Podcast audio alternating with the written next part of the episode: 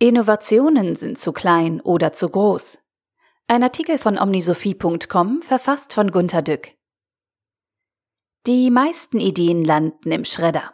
Das ist klar. Die meisten Fußballer schaffen es nicht bis zum Profi. Und die meisten Gedichte werden nie gelesen. Genauso geht es wissenschaftlichen Veröffentlichungen. Abgesehen davon, gute Ideen setzen sich eben auch kaum durch. Ich gebe hier einige Gründe, warum in den Konzernen auch gute Ideen nicht so recht vorankommen. Es gibt kleine gute Ideen und große gute Ideen.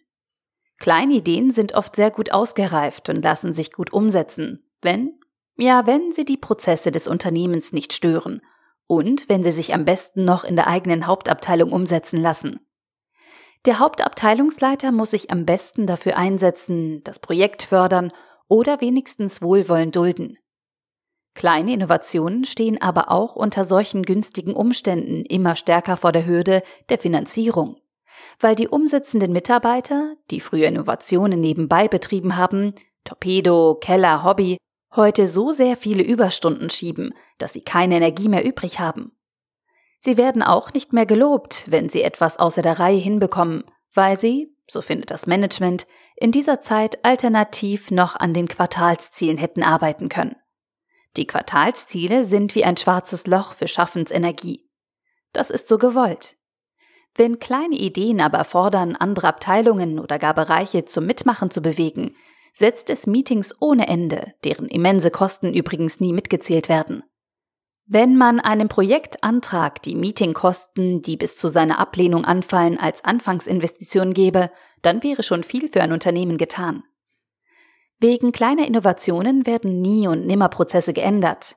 Außerdem schalten Manager nur das Gehirn ein, wenn die Ideen im Prinzip versprechen, in der Größenordnung zu helfen, in der sie selbst denken. Wenn man also für eine kleine Innovation die Genehmigung von weiter oben braucht, muss die Idee so groß sein, dass sie in einem vernünftigen Verhältnis zu den Umsatzvorstellungen derer da oben passt. Leute, die Idee mag ja ganz gut sein, aber ich brauche nicht solchen Klein-Klein. Ich muss schließlich den ganzen Bereich weiterbringen. Bringt doch mal etwas Größeres. Wir bringen also etwas Größeres, was unbedingt verspricht, dass dann das Business durch die Decke schießt. Die großen Ideen aber stoßen an die Unternehmenskultur, an vergessenen Grundannahmen und verfolgten Strategien. Unsere Kunden wollen das nicht. Der Großhandel torpediert uns. Wir können nicht XY verprellen. So etwas liegt nicht in der DNA unseres Unternehmens. Das ist vernünftig, aber das können wir nicht. Wir haben es schon versucht. Wir wollen uns nicht öffnen. Wir leben gut von unseren proprietären Lösungen, mit denen wir unsere Kunden gefangen halten. Kleine Ideen verursachen Aufwand. Große brauchen Nerven, Mut, kosten Ärger, bedingen einiges an Risiko und gefährden Karrieren. Aus meiner ungeduldigen Drangzeit, so um 2000, ich wollte mit Business Intelligence Firmen kooperieren. So etwas machen wir grundsätzlich nicht. Ich wollte gerne so etwas machen wie Google Maps, als es noch nicht einmal Google gab. Ich habe damals aus Protest gegen das Achselzucken ein Kapitel darüber in meinem ersten Buch publiziert. In Wild Duck Kollegen hatten damals Software wie SAP als Prototyp fertig, aber der Vertrieb fand, das sei zu weit weg von Hardware.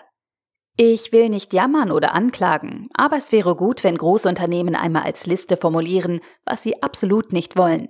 Damit Innovatoren nicht immer an dieselben Betonwände rennen und damit die Unternehmen einmal in Schriftform dokumentieren, wofür sie sich einige Jahre später schämen müssen. Vielleicht wäre die Liste mit der Zeit kürzer. Zum Beispiel kein Fremdkapital aufnehmen. Alles selbst machen. Macht behalten. Investitionen absolut vorrangig in mehr vom Gleichen als etwas in etwas anderes. Investitionen ja, aber der Gewinn muss trotzdem steigen. Niemanden verärgern, damit wir immer gut dastehen. Nur Innovationen, die sich an unseren vorhandenen Skills und den gesetzten Prozessen orientieren. Kunden sollen kaufen wollen, was wir gut können und gerne tun. Zu spät kommen bei Innovationen mit Notakquisitionen heilen.